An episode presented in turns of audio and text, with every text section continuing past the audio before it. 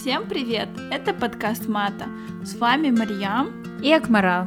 Этот подкаст о личностном и профессиональном росте, где мы будем делиться с вами еженедельно инсайтами, историями и советами на различные темы. Надеюсь, вам понравится этот эпизод, и вы найдете его полезным для себя. А, всем привет! У нас сегодня в гостях Мика Барни. Мне всегда было интересно с ней поговорить. Я всегда... У меня такое бывает, то, что я просто вижу человека, и мне хочется подойти с ним и поговорить. Без разницы о чем, но это как-то странно, когда тебе пишут и начинают, не знаю, лезть в душу или расспрашивать у тебя что-нибудь. Я очень рада, что у меня с Акмарава появилась такая возможность поговорить с таким интересным человеком, потому что очень часто бывает то, что ты видишь человека в Инстаграме, и он кажется тебе таким красивым, идеальным, э, талантливым, и когда ты начинаешь разговаривать, ты сразу начинаешь теряться и понимаешь, то, что человек на самом деле не такой интересный. Но когда у нас был первый звонок э, с Микой, э, Мика рассказала чуть о себе, она дала ссылки на свои статьи разные, особенно иностранные. И я, читая эти статьи, я поняла, насколько Мик является глубоким человеком, то, что она рассказывала, как они вообще пришли а, к одной из своих выставок про консюмеризм, я просто подумала, типа, вау, это так интересно, когда человек, учившийся в ЛСИ а, на экономике, уходит в арт, и мне было просто интересно поговорить, как, например, к Мике относятся в Казахстане и как вообще отнеслись ее родители. Так что привет, Мика, спасибо большое, что ты согласилась э, присоединиться к нам и рассказать о себе, о, своей, о своем мнении, о своем видении и вообще о своем опыте в таком интересном направлении, как искусство. Привет, привет! Спасибо большое за приглашение. Мне очень интересно а, беседа в таком формате. Это мой первый подкаст, поэтому я немного волнуюсь, но надеюсь, что вам будет интересно послушать о моем опыте работы за границей а, в Казахстане, а также немного об искусстве. Вот, поэтому я, наверное, начну с того, что расскажу немного о себе. Меня зовут Мика Барни. А, мне 28 лет, я родилась и выросла в Алмате. В 2008 году я переехала жить а, в Лондон, где я поступила в Пеллербис колледж а, на A-level, после чего я сделала бакалавриат в области математика и экономика в Лондонской школе экономики LSE. И многие, как и вы, спрашивают, как так получилось, что я делаю бакалавриат в области науки, все-таки занимаюсь творчеством и работаю художницей. А, на самом деле немного отступлю. Вообще творче, как бы я всегда была творческой, у меня очень а, творческая мама, мы с ней а, всегда вместе посещали очень много а, всевозможных галерей, выставок. А, она меня многому учила. Я постоянно читала книги про арт, а, ходила на всякие кружки, очень хорошо рисовала а, в детстве. И а, так же, как и все, наверное, как и многие дети в СНГ, а, в постсоветском пространстве, а, я никогда не думала, что а, искусством можно заниматься всерьез, что это может быть работой, что это может быть чем-то, что может приносить тебе деньги. И поэтому я всегда думала, что это какая-то моя вот страсть э, к искусству, она всегда останется в качестве хобби. И то, что мне, наверное, надо найти нормальную, настоящую, в кавычках, работу и там получить более какой-то, наверное, серьезный BA, а, хотя на самом деле я ни капельки не жалею то, что я делала BA в, в, в LSE и то, что он у меня научный, потому что мне это было а, точно так же интересно, и вообще как бы я вспоминаю свою учебу с большим-большим удовольствием.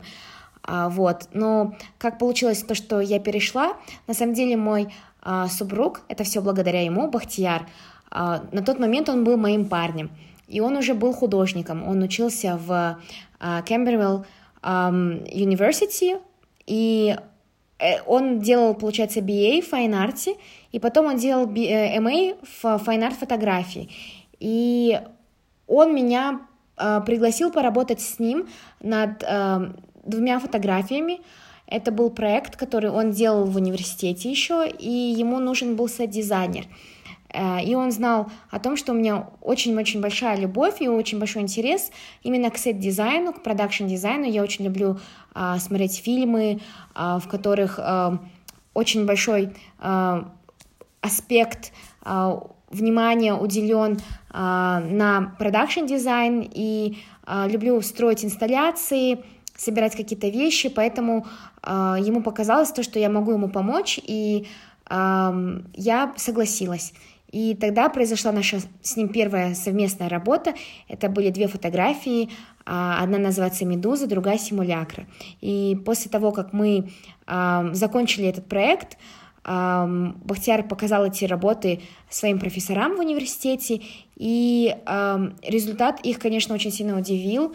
Они сказали, что мы сделали что-то реально очень-очень хорошее, и то, что нам надо воспользоваться шансом и отправить эти работы на всевозможные конкурсы, во всевозможные журналы, разослать в галереи. И они в нас верили, они сказали, что нас обязательно заметят. И мы послушались их совета и а, реально разослали эти работы, а, подали на а, всевозможные конкурсы и стали финалистами четырех очень престижных конкурсов искусства и одного тоже а, конкурса по фотографии. И один из них это Higgs Award, а, получается, это конкурс, учредителем которого является Дэмиан Хёрст. Он один из самых знаменитых и успешных художников современности. А, судьей была Трейси Эмин, она тоже, наверное, одна из самых успешных и знаменитых художниц а, именно женщин.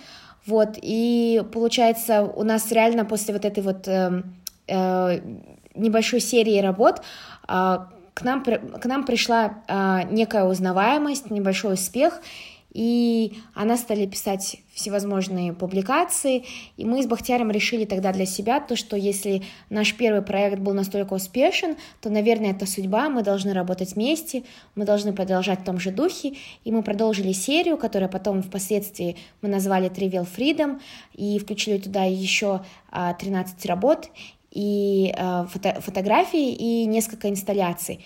Э, вот. И как мы делим работу, Бахтияр, он занимается именно техническим аспектом, он фотографирует непосредственно, сканирует пленку, э, в лаборатории проявляет пленку. Э, я же занимаюсь креативным аспектом, я делаю исследования, э, потом строю декорации, придумываю тематику, там постпродакшн мы с ним делим пополам. Вот. И а, так, так получилось, а, наверное, мой транзишн, да, из а, мира науки в мир искусства.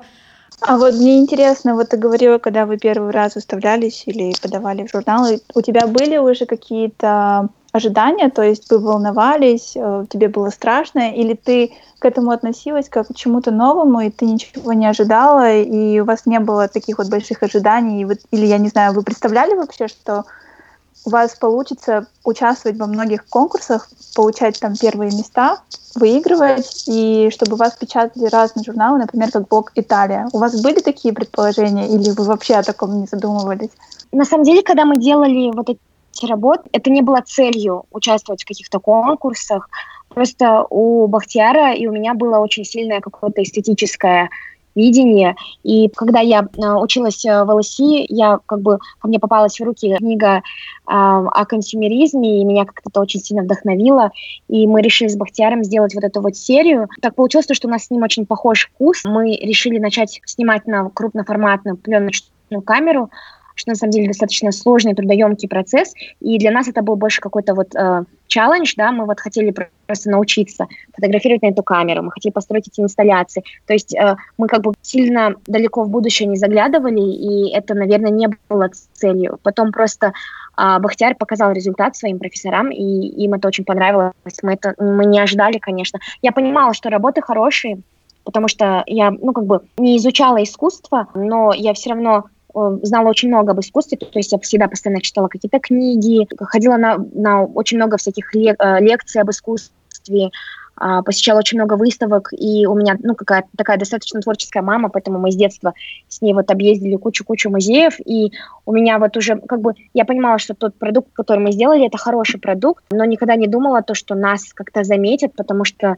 наверное, мир вообще искусства, он очень похож на шоу-бизнес mm-hmm. в плане того, что есть такой большой элемент удачи, то есть, например, в нужное мест, месте оказаться в нужное время, а, чтобы пришел там, допустим, какой-то там а, агент агент, да, как бы там арт-дилер, коллекционер, вот именно вот зашел в эту галерею, увидел твою работу, и дальше больше, как бы, как говорится, вот, и это, на самом деле, наверное, есть какая-то в этом удача, помимо вот этой вот серьезной работы, которую мы проделали, а, но я как бы очень-очень рада и благодарна вот именно э, тому, что Бахтияр все-таки меня пригласил поработать с ним вместе и ну, поменял мою жизнь к лучшему, мне, мне так кажется.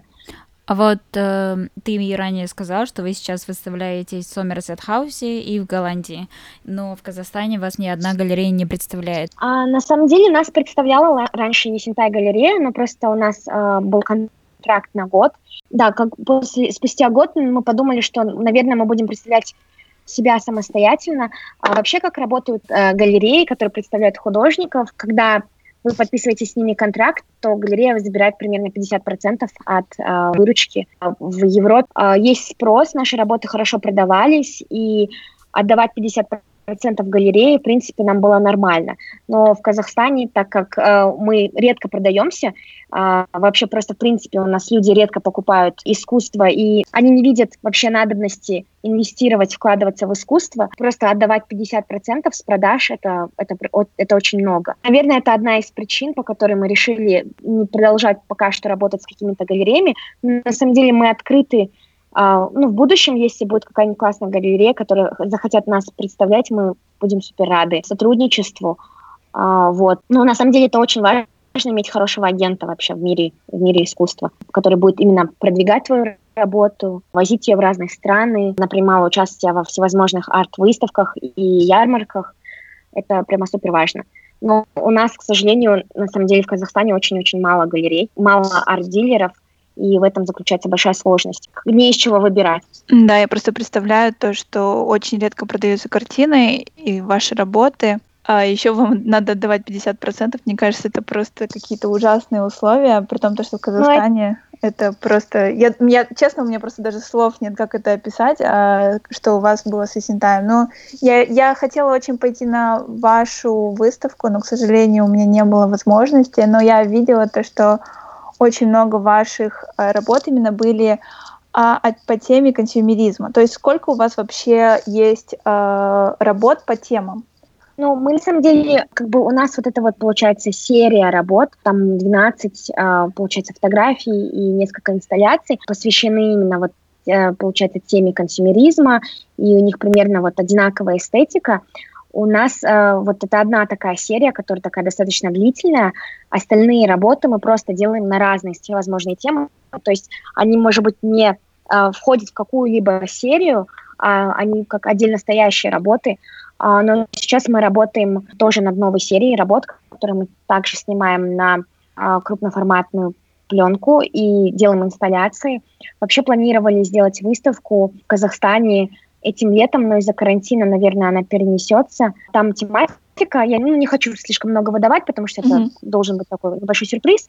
А, мы там больше работаем а, с темой self-identity и self-awareness. Как бы на самом деле консюмеризм это не единственная тема, о которой мы хотим поговорить. Просто в тот момент, то, как мы себя ощущали, нам это было интересно. И а, мы как бы с Бахтияром всегда старались не выезжать за счет а, национальной атрибутики, то есть не ездить на какой-то национальной символике. Я знаю, что у нас многие художники, они как бы делают арт о Казахстане, ну, как бы там везде есть какая-то национальная символика или атрибутика. Это может быть, с одной стороны, это хорошо, потому что это какое-то культурное наследие, всякое такое, но для нас э, с Бахтяром было важно получить recognition, да, вот это признание именно за границей, не потому что мы экзотичные, типа, о, посмотрите, художники из Казахстана, а, это что-то новенькое, ну давайте там пригласим их на выставку, а как бы чтобы к нам относились на равных. То есть мы когда подавали на конкурсы, а, мы не указывали, а, откуда мы.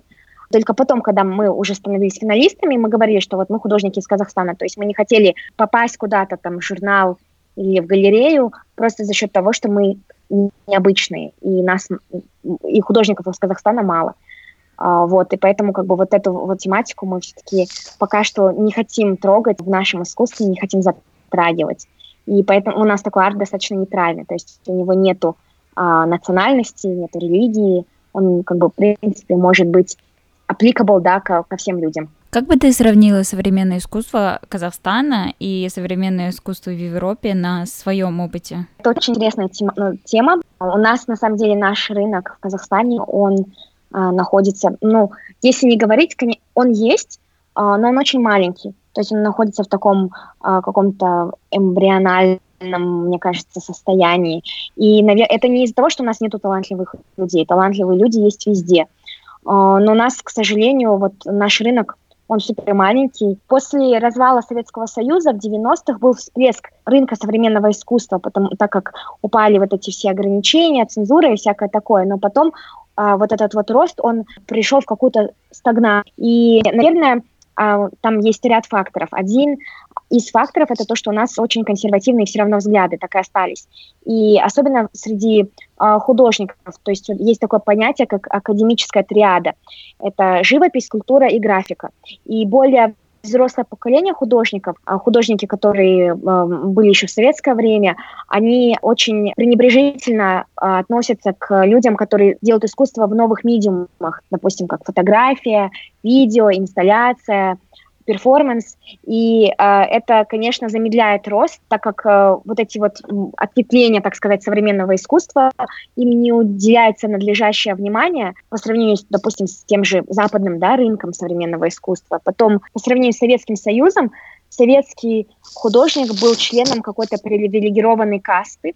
После развала Советского Союза а, художник стал обычным бедным гражданином, и поэтому у нас э, в, вообще в стране, ну, в постсоветском пространстве, есть люди не хотят учиться на худож... на, на арт, а, люди не хотят быть художником, люди не хотят этим заниматься, потому что а, люди боятся быть бедными. Ну, как бы есть такой стереотип, и это не стереотип, на самом деле, то, что занимаясь искусством в Казахстане, ты, скорее всего, ничего не заработаешь.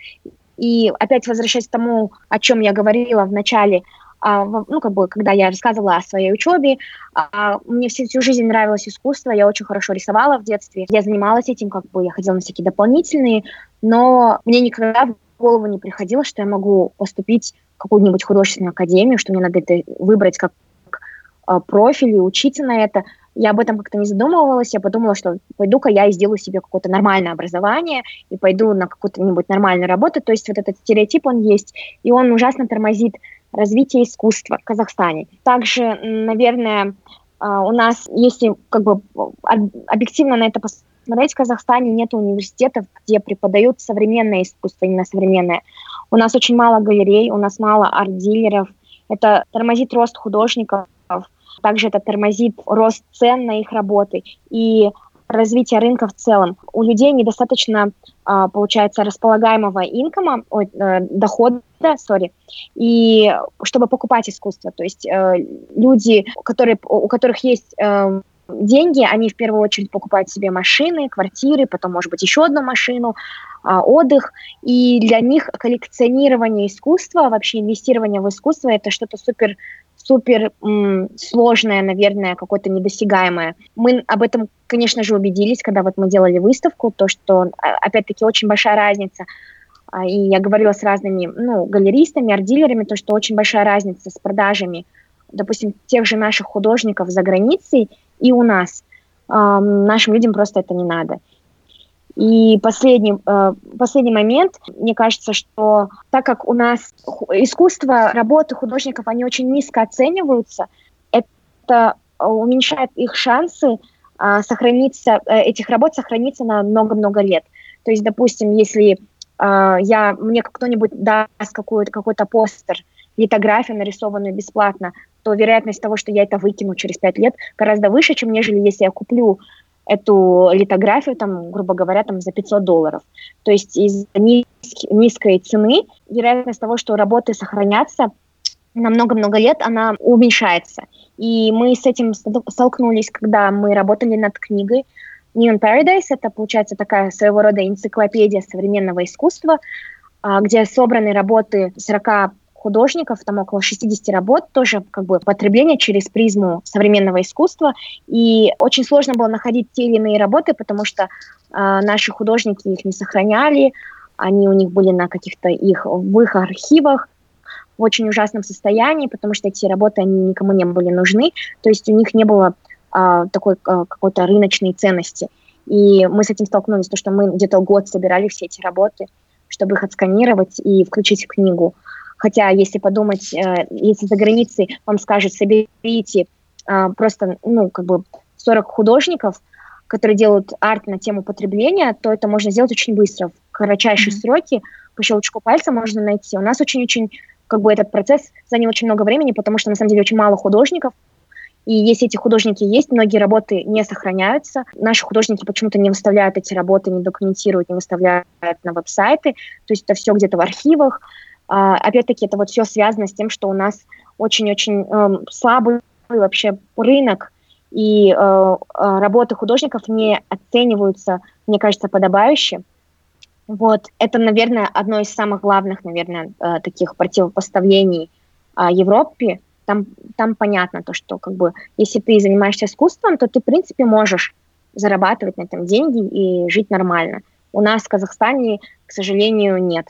А, это очень-очень сложно. Но несмотря вот. на это, вы сейчас с Бахтияром находитесь в Казахстане, да? И есть ли за этим какая-то причина того, что вы хотите помогать индустрии искусства в Казахстане, или это по каким-то определенным причинам? Да, кстати, а... еще хотела бы я сказать, упомянуть то, что я очень часто видела, что вы давали всякие толки, выходили в Назарбаевский университет, то есть я заметила за вами то, что вы делитесь а, своими познаниями очень легко, то есть вы не являетесь новыми, которые держатся в кучке, сами, сами между собой общаетесь, то есть вы сами готовы делиться и развивать это искусство? Или какая ваша позиция в Казахстане? На самом деле мы очень хотим развивать искусство в Казахстане, и опять-таки, как я сказала, не выезжать за счет какой-то национальной атрибутики, а просто делать хорошее искусство. Это раз. Потом мы постоянно даем лекции, то есть у нас как бы а, есть вот а, какая-то такая серия уроков. А, мы вот ездили в Назарбаевский университет, даем лекции в наших галереях в Алмате, и э, это делаем совершенно бесплатно, потому что мы хотим делиться знаниями, мы хотим прививать чувство эстетики нашим людям. И мы вернулись сейчас в Казахстан. Наверное, ну, в первую очередь у нас э, была такая необходимость вернуться в Казахстан, потому что э, мы с Бахтияром поженились, и мы должны были э, организовывать свадьбу, мы решили делать в Казахстане, мы, на время, мы временно переехали. А, но работа художника, чем хороша, то, что ты можешь а, работать из любой точки мира, то есть мы можем эти работы делать, это не важно. А, мне кажется, то, что мы ну, сейчас находимся в Казахстане, это больше по какой-то необходимости. На самом деле а, нам а, без разницы, где мы делаем наш арт, мы можем находиться в любой точке мира, в любой стране и делать то, что мы делаем, и это все равно будет вкладом э, в искусство Казахстана, потому что мы э, в первую очередь художники из Казахстана, и э, я думаю, то, что мы получаем какое-то признание за границей, участвуем в конкурсах, выставках, это, это э, достаточно большой вклад э, в, в наше искусство, потому что мы представляем нашу страну, и то, что наш арт получает какое-то признание, это, это на самом деле очень круто. И, конечно, я бы э, хотела побольше делать выставок у нас и продолжать вот э, давать мастер-классы. Может быть, я, я не знаю даже, что можно придумать, как, какой-нибудь проект. Мы вообще с Бахтияром думали снять какую-нибудь документалку, э, именно связанную, может быть, с Казахстаном, но это, наверное, позже, через несколько лет у нас как бы это есть в планах. Да, ну это у меня, у меня, наверное, такая позиция в этом плане. То есть это тот арт, который я делаю, я делаю и для себя, и, наверное, для нашей страны вместе. Но я очень хочу представить нашу, как бы, казахстанский арт-рынок в наиболее максимально хорошем аспекте. И поэтому э, мы пытаемся как можно больше участвовать во всяких конкурсах и просто показать людям в Европе то, что художники из Казахстана есть, и есть художники, которые могут делать реально хороший арт на уровне. Вот. вот я полностью соглашусь с тобой насчет национальной идентичности. Даже если взять наших дизайнеров одежды, все пихают наши узоры. То есть они, все эти вещи, они на друг друга похожи. Также про учебное заведение, когда я училась в школе, я очень сильно хотела стать архитектором. К сожалению, я им не стала, но когда я ходила на разные курсы, то есть тебе дают задания очень стандартные. То есть тебе нужно нарисовать портрет Давида или что-нибудь срисовать еще. Очень мало креатива. И мне кажется, в этом проблема наших учебных заведений. То есть если ты красиво умеешь рисовывать, это не означает, что ты хороший художник. Хороший художник, в моем личном мнении, конечно, это когда ты можешь через свое искусство что-то передать, и передать это в таком формате, что просто когда догадываешься, в чем является глубин, глубинный смысл, ты просто сидишь такой, вау, какой это сюрприз, я даже не ожидал. Даже, например, если взять из ваших работ именно медузу, то есть то, что вы поставили мясо и как это все вообще, то есть о тщеславии, об Инстаграме, то есть когда ты догадываешься таких вещей, ты просто думаешь, как красиво это подано. Когда в Казахстане многие, например, взять даже дизайнеров, это все очень штампуется. И я полностью э, согласна, и я даже очень рада, что вы не являлись как из Казахстана, то есть показываете себя на уровне скажем так, европейских художников, то вам не нужно именно national recognition, национальное признание, то есть вы больше выезжаете все-таки на своем таланте, нежели на том, откуда вы являетесь. Ну да, вот, например, если посмотреть на художников, допустим, я не знаю, английских, они же не, не делают арт только об Англии, там, о королеве, а не лепят там Union Jack везде. И это очень, ну, как бы, это очень интересный феномен, то, что у нас э, очень много, как бы, большой процент картин, они все-таки э, как-то связаны с э, Казахстаном, с какой-то национальной атрибутикой, символикой, там, лошади, опять-таки тоже дизайнеры одежды.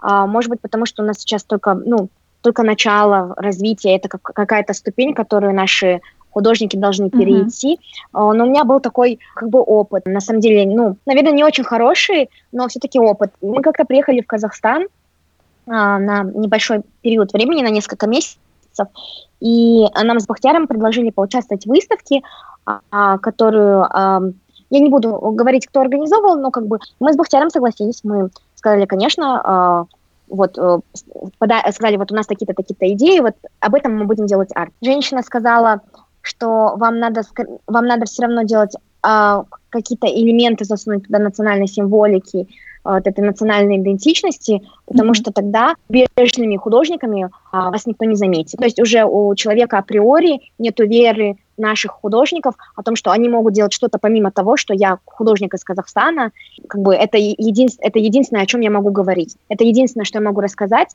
И на самом деле, мне кажется, это очень нечестно. И опять-таки вернусь к тому, о чем мы говорили, то, что а, вот эти вот рамки, они э, такие закостенелые какие-то понятия, они очень сильно тормозят э, развитие нашего рынка искусства. Помимо того, что у нас у людей мало какого-то там disposable income или эм, у нас мало галерей всякое такое, мне кажется, все-таки вот эти вот устои, вот, это, вот эти вот эм, консервативные взгляды, они очень сильно тормозят вообще развитие э, и рост наших художников. Но мне кажется, это как раз э, есть такое понятие, которое называется комплекс маленькой страны, где если страна является молодой или население, население страны очень маленькое, то мы пытаемся как бы найти почву для гордости и начинаем везде как бы пихать свою национальную идентичность. И мне кажется, это вот как раз-таки э, проявление комплекса маленькой страны в искусстве. Ты, как, э, так как ты уже упомянула то, что мы как бы являемся консервативной страной, и вот ты рассказала о предыдущем опыте, сталкивалась ли ты с определенной критикой, связанной с этим, в сторону своих работ? А, на самом деле, очень-очень редко, а, к большому удивлению, потому что мне кажется, что наши работы, они достаточно а, ну, такие, как это сказать, смелые, а, моментами, может быть, откровенные, а, но мне кажется, что именно вот та публика, которая интересуется моим искусством, та публика, которая приходит на наши выставки, они, а, они как бы как это сказать, э, ну, они более э, открыты в этом плане, и поэтому такие вещи происходят супер-супер редко. Иногда в Инстаграме может кто-то что-то написать. Может быть, это из-за того, что мы позиционируем себя все-таки как такие интернациональные художники, и то, что мы все-таки работали в основном в Лондоне и с английскими галереями, и люди нам дают какую-то скидку. Я не знаю, с чем это связано, а, но все равно, как бы, находясь в Казахстане, вот сейчас у меня много предложений, там, сделать а, какую-то инсталляцию, всякое такое, я понимаю то, что у нас есть какие-то какие-то лимиты, рамки дозволенного, и то есть это все равно где-то у меня откладывается в голове, и я понимаю то, что есть какая-то черта, которая будет очень негативно встречена нашей публикой, а, все, что касается там религии, у нас почему-то у людей очень-очень болезненное отношение к ноготе. Конечно, вот эти рамки, это все ерунда. А, основной двигатель искусства — это все-таки люди, которые а, делали что-то новое и не боялись кинуть вызов обществу, как-то меняли, ломали стереотипы. Ты все равно, в, с, другой стороны, ты думаешь о последствиях и о том, что может быть, если ты будешь а, эти рамки нарушать, грубо говоря. Поэтому мне гораздо комфортнее конечно же, было работать в Англии, потому что ты себя там чувствуешь абсолютно свободным. То есть там есть вот эта вот свобода слова, а, свобода самовыражения. А, я надеюсь, что в будущем мы к этому придем. Мне кажется, мы тоже надеемся, что мы к этому придем, mm-hmm. потому что очень много вещей, которые просто порицаются, особенно, как ты говоришь, про наготу. Мне кажется, были очень много случаев, когда в Инстаграме какая-либо девушка именно становилась э, популярной благодаря своей ноготе. То есть многие люди приходят, просто ее ругают, и на этом девушка и становится популярной. А, я думаю, если мы начнешь говорить о популярности, скажем так, а, такого хайпового материала, я хотела бы спросить, какие были ваши первые шаги к узнаваемости? Как вы стали узнаваемы? Бывало такое, что к вам просто подходили на улице и там, я не знаю, что-нибудь говорили? Или как вообще о вас узнали? На самом деле, как бы мы с Бахтияром никогда не хотели там сделать какой-то очень такой грязный, знаете, хайп, сделать что-то такое супер скандальное, mm-hmm. чтобы о нас все говорили, потому что мне кажется, что такой вот э, такой не очень хороший хайп, он он не долгосрочный. А с Конглером мы как бы всегда работали такими маленькими шагами, то есть делали то, что мы делаем, старались, старались сделать максимально качественный продукт, и, э, наверное, как бы с точки зрения вот искусства у нас какая-то, ну вот какой-то небольшой успех, да, признание пришло после того, как мы начали подавать на конкурсы. Это мой совет, наверное, для всех художников.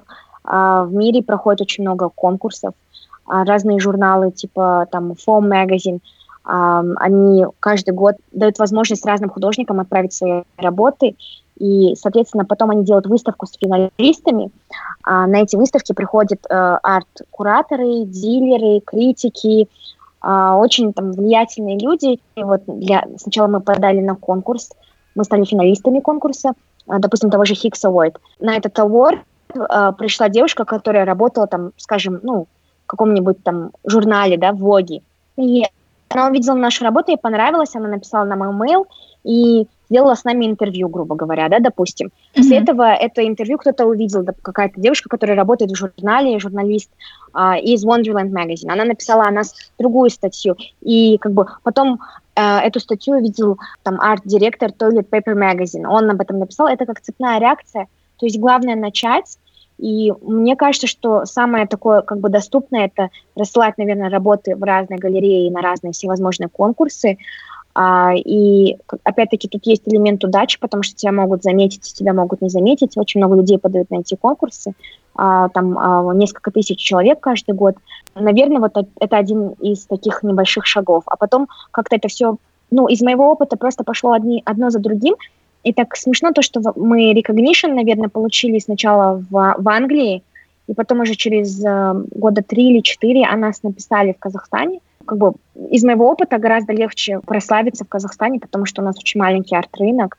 А, то есть тебя как бы, ты, будучи художником, тебя обычно везде подтягивают на всякие, на все возможные выставки, а тебе постоянно пишут в журналах. То есть э, очень сложно, очень сложно пробиться э, в Европе, чтобы о тебе написал, там, допустим, там, я не знаю, Харперс Базар, mm-hmm. а, но достаточно несложно в Казахстане. В, Каз... в, в Алмате тебе просто надо кем-то быть, иметь определенное количество подписчиков, что-то делать, быть деятельным, и тебе уже будут писать статьи в журналах, которые как бы э, где-то на Западе кажутся такими супер недосягаемыми. Это мой такой как бы опыт э, каким-то шагам к к признанию, к популярности. Хорошо, тогда сейчас хочу спросить два таких вопроса контрастных, которые, я думаю, хорошо подошли к этой теме. Вот ты упомянула очень много конкурсов, в которых вы участвовали, так как э, за границей, так и в Казахстане у вас была какая-то э, publicity, да? И первый вопрос это, наверное, какой твой самый гордый момент? Вот в какой момент ты была настолько неимоверно горда за свою работу или за себя, э, за вас Бахтияром? И какой провал, вот именно такой фейлер, повлиял на вашу карьеру и в итоге оказался чем-то позитивным в вашей карьере искусства? Момент это, наверное, все-таки первый а, первый раз, когда вот о чем я говорила, когда мы отправили на конкурсы работы, и нас начали приглашать на первые выставки, это а, вот когда мы сделали вот эту вот медузу симулякру, это, наверное, самый мой гордый а, такой момент, который, о котором я постоянно думаю. И а, потом еще подавали на конкурс а, э, BGP, это British Journal of Photography, и мы почти его выиграли. И я до сих пор об этом вспоминаю. Ну, то есть, как бы, на самом деле, это, это одна из самых престижных премий фотографии.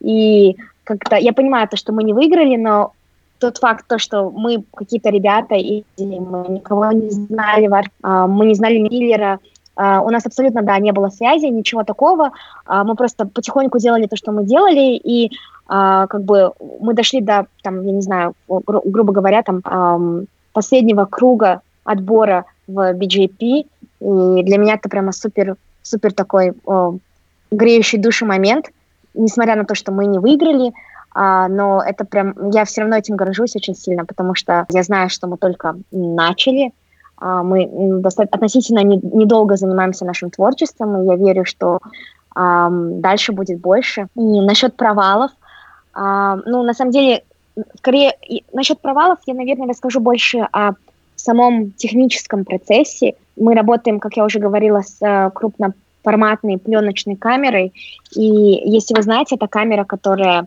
такая складывается в гармошку. Да, да, а, да, да. Да, да, где надо накрываться такой mm-hmm. вот, вот таким пледом.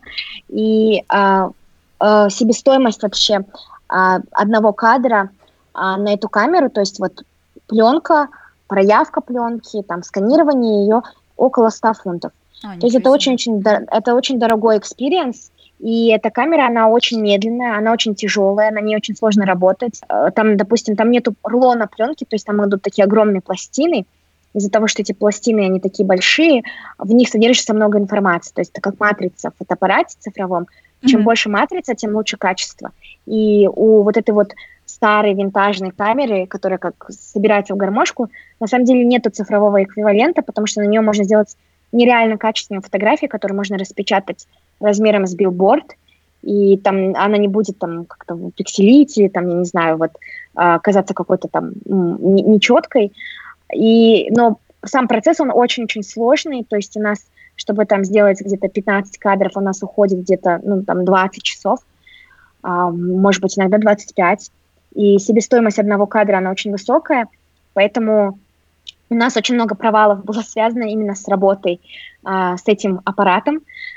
А, были моменты, когда мы, ну, допустим, а, фотографировали, да, скажем, какую-то инсталляцию, там мы строили э, недавно инсталляцию, э, мы ее сфотографировали, потом я ее разобрала, эту инсталляцию, потому что у нас обычно как бы мы строим у себя дома, фотографируем, и потом это все разбираем и как бы, ну, как бы раздаем, часть выкидываем, какую-то часть продаем, именно предметов, которые мы фотографируем. И потом мы отправили эти фотографии на проявку, и они не получились.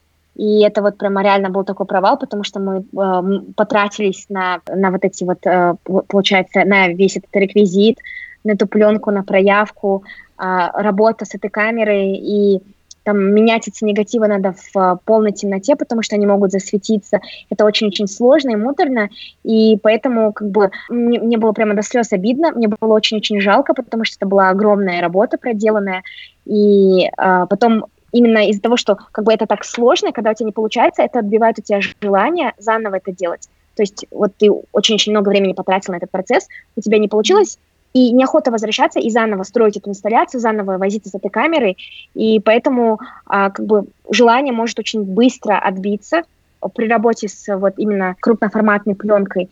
И я думаю, что именно сам процесс, он научил меня дисциплине, терпению, а, вдумываться в каждый кадр, то есть э, даже, например, если вы фотографируете на 35 миллиметров, у вас там 36 кадров, вы можете быстро-быстро нащелкать, ее достаточно недорого проявлять, эта пленка, она недорогая, хоть это и пленка. А цифровом фотоаппарате я молчу, там можно бесконечное количество кадров делать, сфотографировать, посмотреть, поменять, заново сфотографировать, там, я не знаю, поменять цвет. То есть тут у тебя реально есть там, грубо говоря, там 10 кадров, это вот твой шанс это сделать, поэтому э, я думаю, что этот сам процесс, этот э, фотоаппарат, он научил меня быть э, очень-очень терпеливой. и очень дисциплинированный. И прямо очень сильно обдумывать каждый-каждый кадр. А, то есть все, что находится в объективе, оно не находится там просто так. Все, что мы делаем, имеет какой-то смысл. И мне кажется, что для меня лично цены те вещи, за которыми стоит какой-то intention. То есть если все вещи, которые находятся в кадре, в этой инсталляции, они intentional, ничего не случайно, а, для меня это прямо супер ценно, а, так сказать. Поэтому, да, это прямо такой супер длительный процесс, ужасная нервотрепка, куча разочарований, а, но я думаю, что он меня сделал наверное, более хорошим художником, наверное, профессиональнее.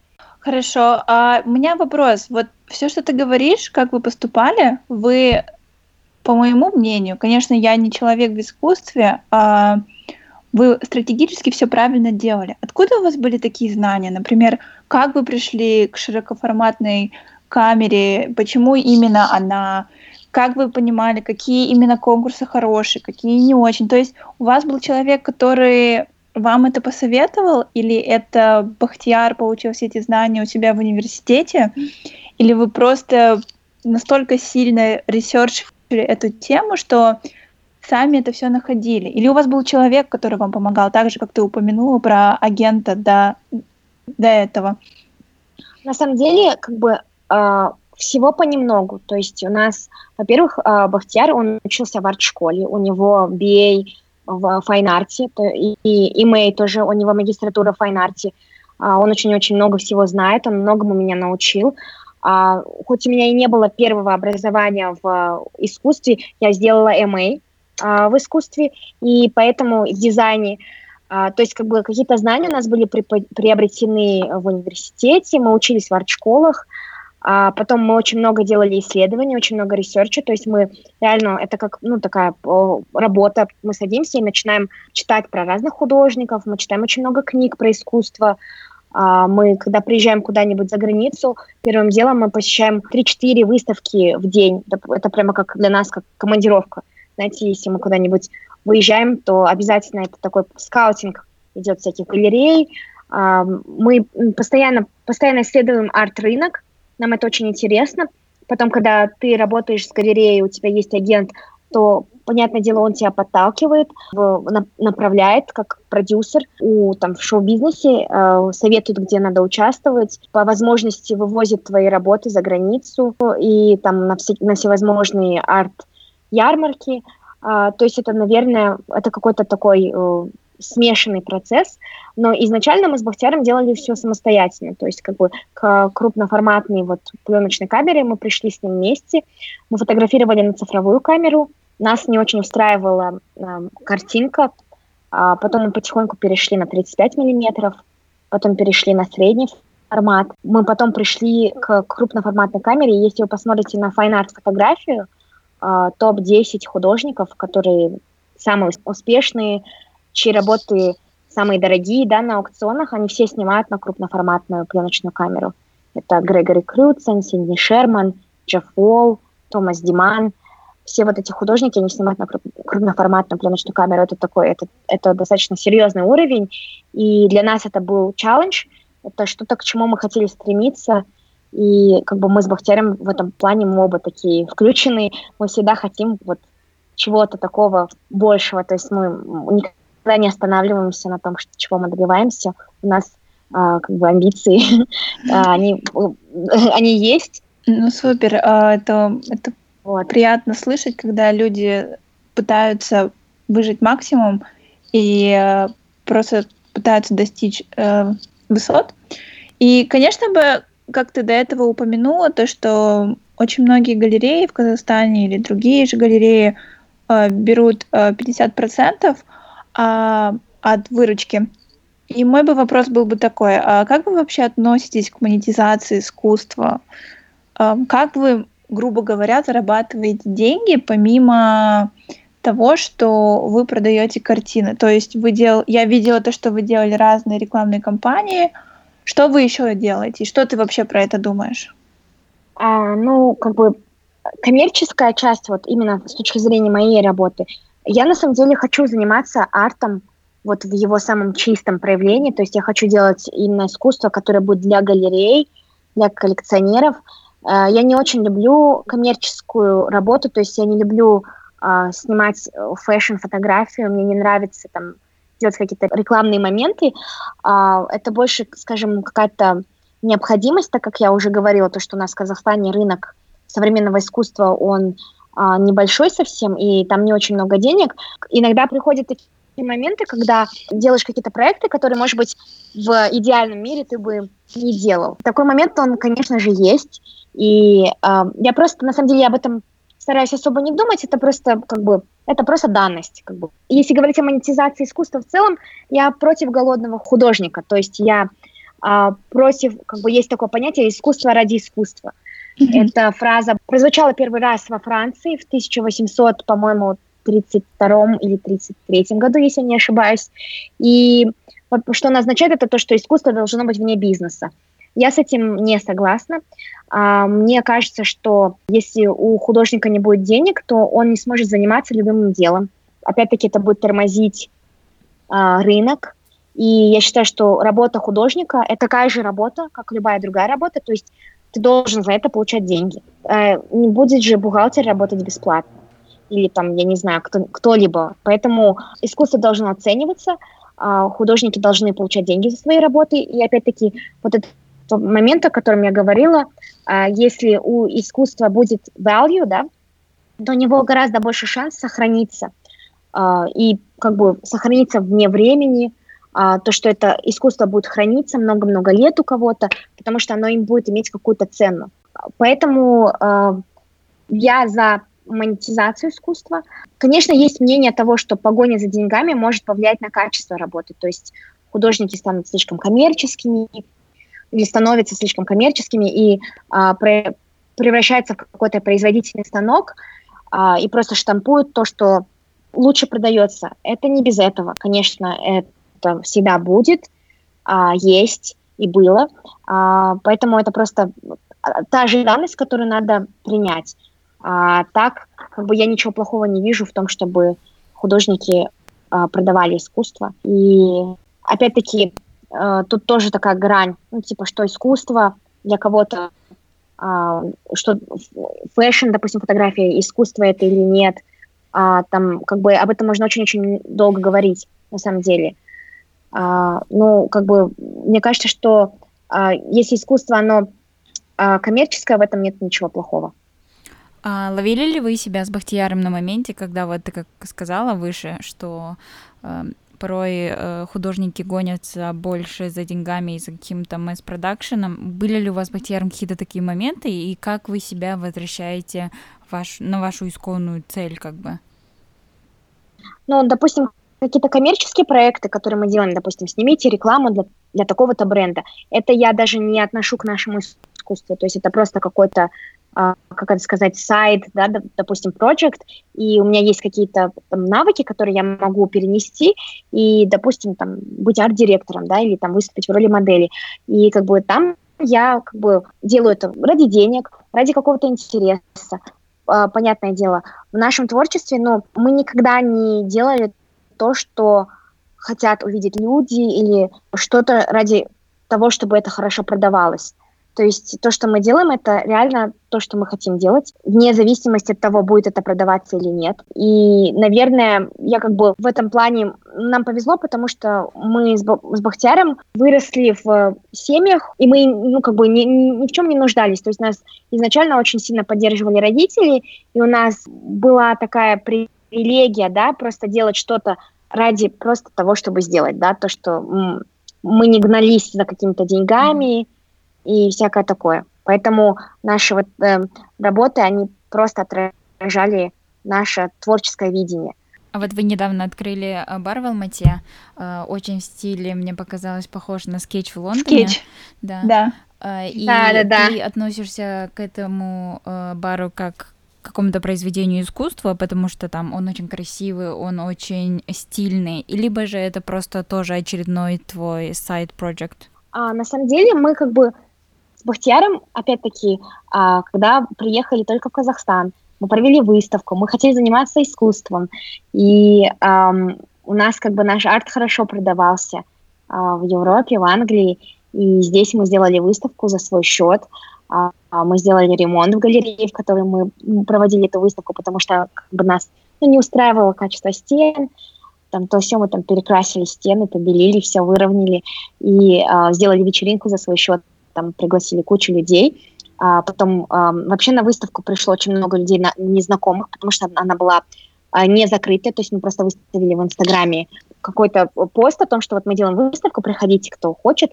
Было очень-очень много людей, туда вообще невозможно было поместиться, там было как будто бы час пик в, в лондонском метро, а, но продажи были на самом деле гораздо ниже, чем в Европе, и мы поняли то, что, а, грубо говоря, только на арте, находясь в Казахстане, мы не сможем заработать.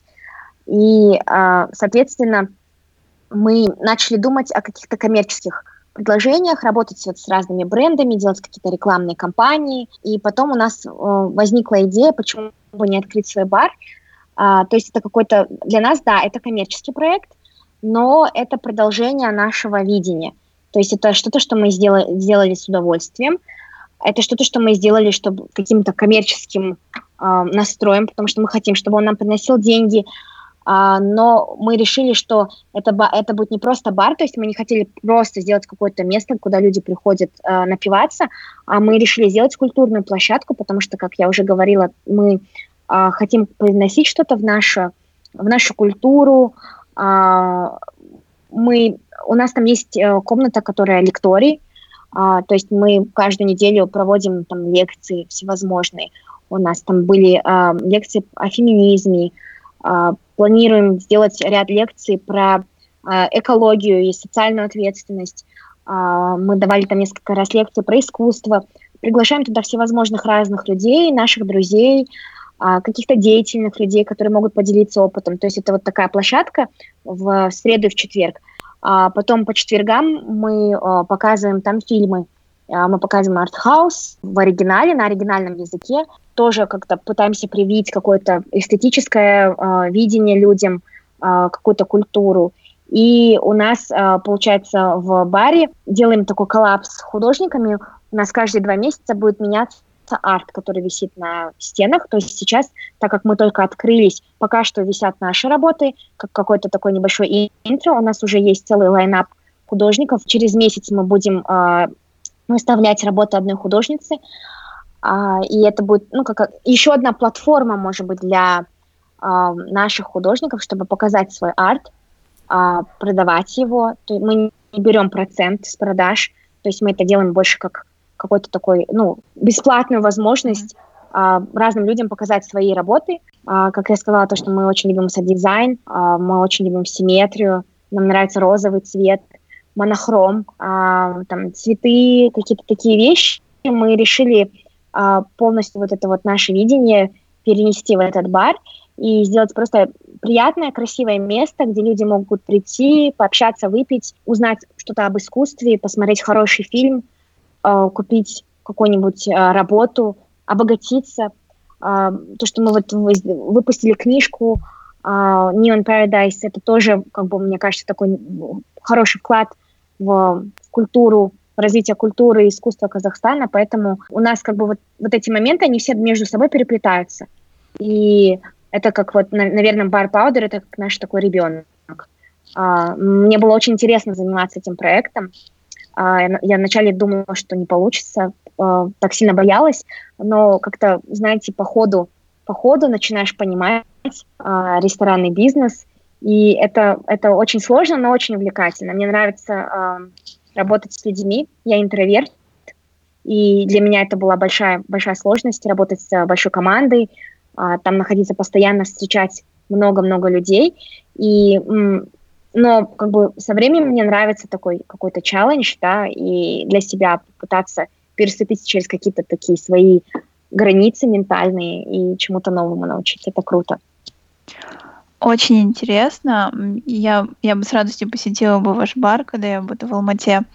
А, мне кажется, один из еще из самых э, частых вопросов, которые ты встречаешь, или у нас появился, появился этот вопрос, Акмарал, вообще каково это работать со своим парнем, ну уже мужем, то есть как это, то есть это сложно, у вас есть какие-то, не знаю, несогласованности, или это очень легко вам дается, потому что я уверена, многие вас видят не как просто Мика, Мируэрт и, и Бахтияр, вас видят реально как тандем. То есть вы являетесь чем-то одним, и это одно очень сложно как бы разделить. И можешь, пожалуйста, рассказать, как ваша работа проходит? Это сложно или, наоборот, это легче, чем делать одной? Мне, мне, мне лично даже самой очень-очень интересно. А, на самом деле, работа с Бахтияром а, мне, мне очень классно работать. А, наверное, я, конечно, не могу за всех говорить. Мы как бы с Бахтияром оба достаточно мягкие люди, и а, у нас не бывает таких прямо супер каких-то стычек. Конечно, мы бывает спорим, а, но это нормально, это такой а, творческий процесс, и как бы мы подвергаем какие-то мнения, видения друг друга, какой-то критики, и от этого, um, как бы мне кажется, что overall работа становится лучше. Чтобы не ссориться, мы четко распределяем обязанности.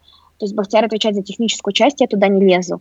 Это то, что делает он, я ему не мешаю. Я не пытаюсь сделать какой-то микроменеджмент, говорить, как лучше ему сканировать или проявлять пленку, как работать в лаборатории. Um, вот эти вот моменты, на какую камеру снимать, я не диктую ему. Он это как бы uh, полностью решает сам. Он не лезет в мой креативный процесс. То есть если я что-то придумываю, uh, строю какую-то инсталляцию, делаю сет-дизайн, я это делаю самостоятельно. И мы как бы стараемся друг друга поддерживать, э, но не лезть э, и не пытаться контролировать работу каждого. То есть я не контролирую Бахтияра, Бахтияр не контролирует меня. И потом постпродакшеном мы занимаемся вместе. Там, конечно, очень важно такое общее какое-то мнение. Мы это делаем либо вместе, либо по очереди. И, наверное, это один из каких-то ну, залогов да, успеха работы вместе. Потом а, работать в э, тандеме реально очень-очень приятно, потому что а, мы с Бахтером любим проводить много времени вместе. А, нам нравится, привыкли и уже не видим себя по-другому. А, и а, когда мы работаем вместе, нам весело. Мы слушаем музыку, мы шутим. А, то, что мы снимаем в основном дома, мы можем там, снимать посередине ночи, там, заказывать пиццу, как-то у нас такой очень расслабленный вот в этом плане, ну, друг с другом момент идет такое общение, и это, это, это очень-очень классно, и я, на самом деле, после работы с Бахтияром не хотела бы работать одна пока что. Я считаю, что, наверное, всегда же говорят то, что два, две головы лучше, чем одна.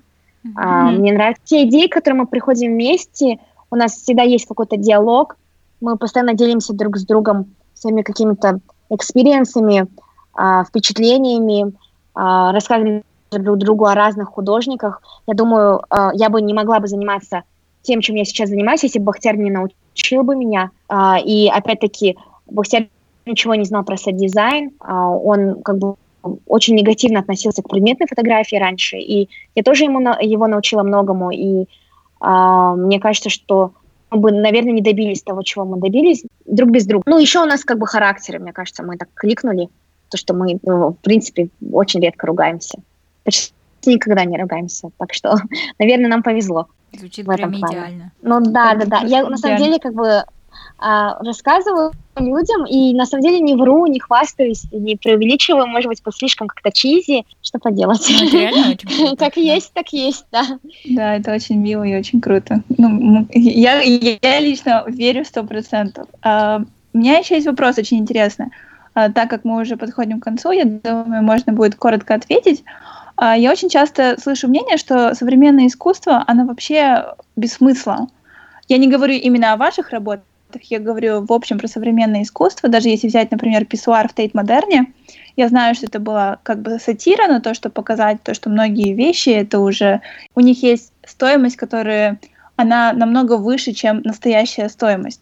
Либо я еще слышала мнение, что через современное искусство очень часто отмывают деньги. Какое твое мнение на этот счет? То есть ты согласна, что отмывают деньги? Ты согласна, что сейчас современное искусство overpriced? Или это уже само общество решает, что должно быть дорого, а что должно быть дешево? я на самом деле, как бы, наверное, есть э, какой-то процент отмывания денег. Я уверена, как бы там, конечно, где огромные деньги, э, не без этого. А, но я на самом деле постоянно, кстати, этот вопрос мне многие задают и очень часто. Мы на лекциях об этом постоянно говорим. Почему вот люди спрашивают, вот почему вот эта работа, допустим, почему фотография там э, вот этого Рейн, да, допустим, она там стоит 10 миллионов долларов, а почему там, я не знаю, там вот эта вот картина на 100 миллионов долларов, как такое может быть? И там люди говорят, вот почему работы Густава Климта входят там в топ-10, да, самых дорогих работ, а они не такие уж хорошие. Ну, они красивые, но типа, ну и что?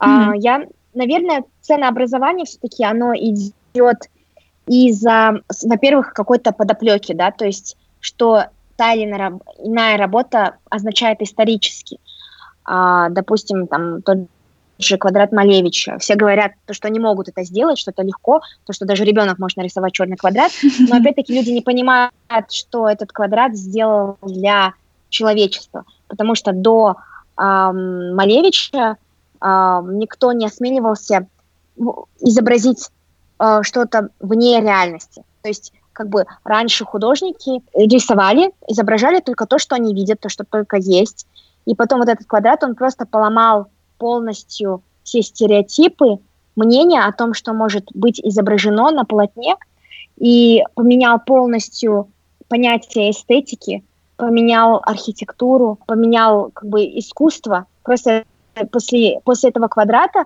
а, появился сюрреализм, художники начали изображать вот такие вот imaginary, воображаемые вещи, а, ломать какие-то вот эти вот стандарты. Поэтому, опять-таки, может быть, работа какая-то там, или вот этот писсуар, да, перевернутый, это как бы направление в искусстве называется ready-made. То есть раньше художники mm-hmm. что-то делали, да, вот они брали, допустим, вот краску, кисточку и писали картину, или там лепили скульптуру. А тут художник взял уже существующий объект, перевернул. И с одной стороны, как бы люди думают, ну что за тупость? Ну вот реально, mm-hmm. что, что за тупость, да?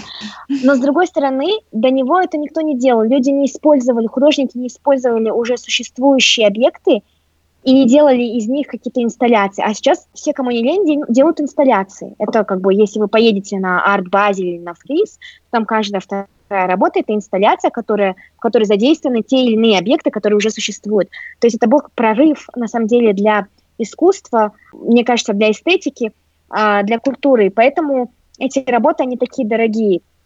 Это раз.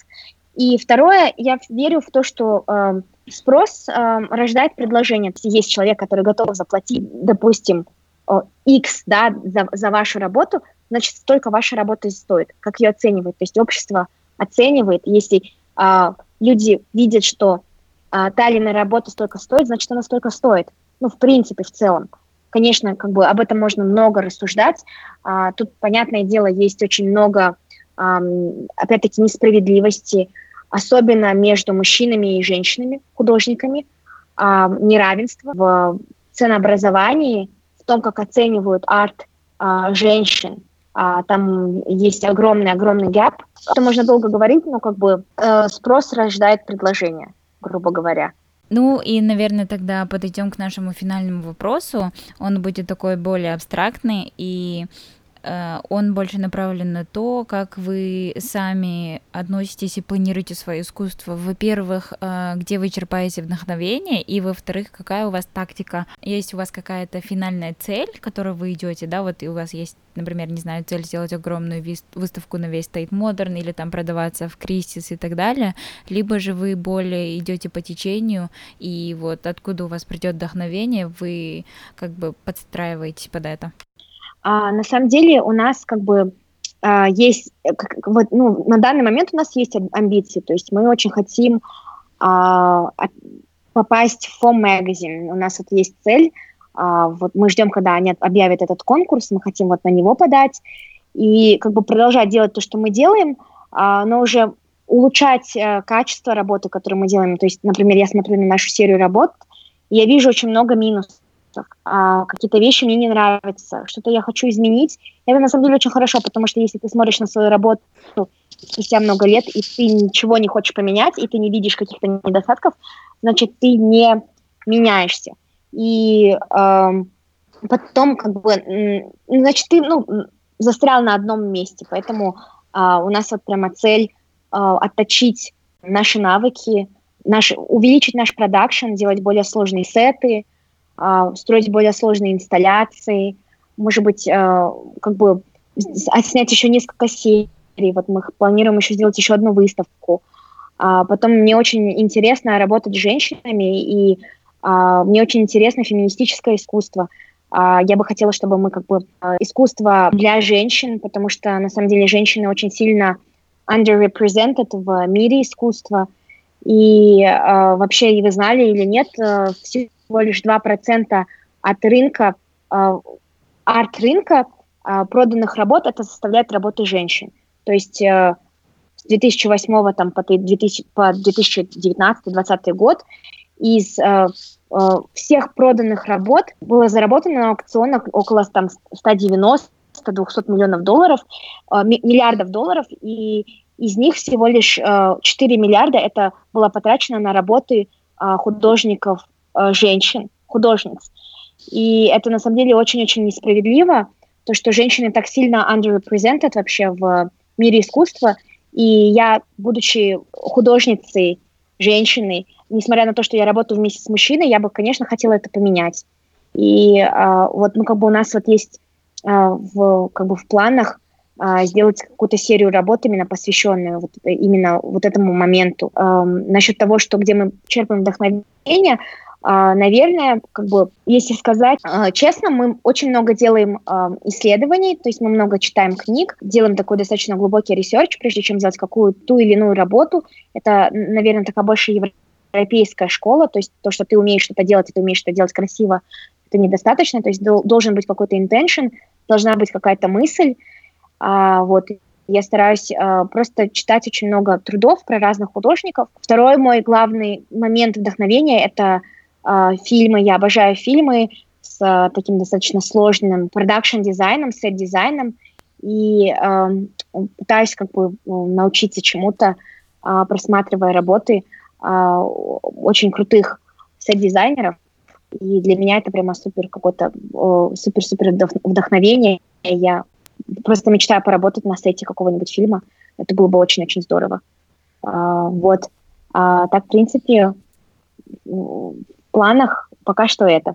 Сказала пока что это. Звучит очень глобально, интересно, и мы будем очень рады увидеть твой вклад в современное искусство, и именно связанное с женщинами, поэтому we are looking forward to it. Да, спасибо. Спасибо большое. Спасибо большое, что нашла время, несмотря даже на пере... с перебоями с интернетом. Мне очень понравилась э, наша беседа. Очень жалко, что у нас не так уж много времени. Мы с Акмарау желаем вам большой-большой удачи, так как ты до этого говорила, то, что именно удача помогает, там, не знаю, чтобы вас заметили. Я желаю, чтобы вас больше замечали, чтобы в Казахстане а, отношение к искусству менялось, чтобы вы имели больше спроса, чтобы ваши проекты а, развивались, и, конечно, вы нас просто радовали, потому что очень-очень мало людей, кто именно мог бы более-менее показать себе свое большое портфолио, либо портфолио, которое стало более-менее узнаваем в Казахстане и где-нибудь еще за границей, как, например, у вас в Англии. Спасибо большое, нам очень э, с Бахтияром, ну, как бы я за, за него говорю, нам очень приятно такое слышать. А, мне очень приятно такое слышать. А, спасибо за такие классные пожелания. Мне было очень интересно с вами а, поболтать сегодня. А, мне кажется, все супер прошло. Всем спасибо, что были с нами. На этом наш эпизод подходит к концу. Ставьте лайки, подписывайтесь на нас в Инстаграме и в Телеграме, следите за новостями, оставляйте свои отзывы на платформах, на которых вы нас слушаете, ведь они нам очень важны. Обязательно поделитесь с друзьями этим эпизодом, если он вам понравился. Всем спасибо. Пока-пока.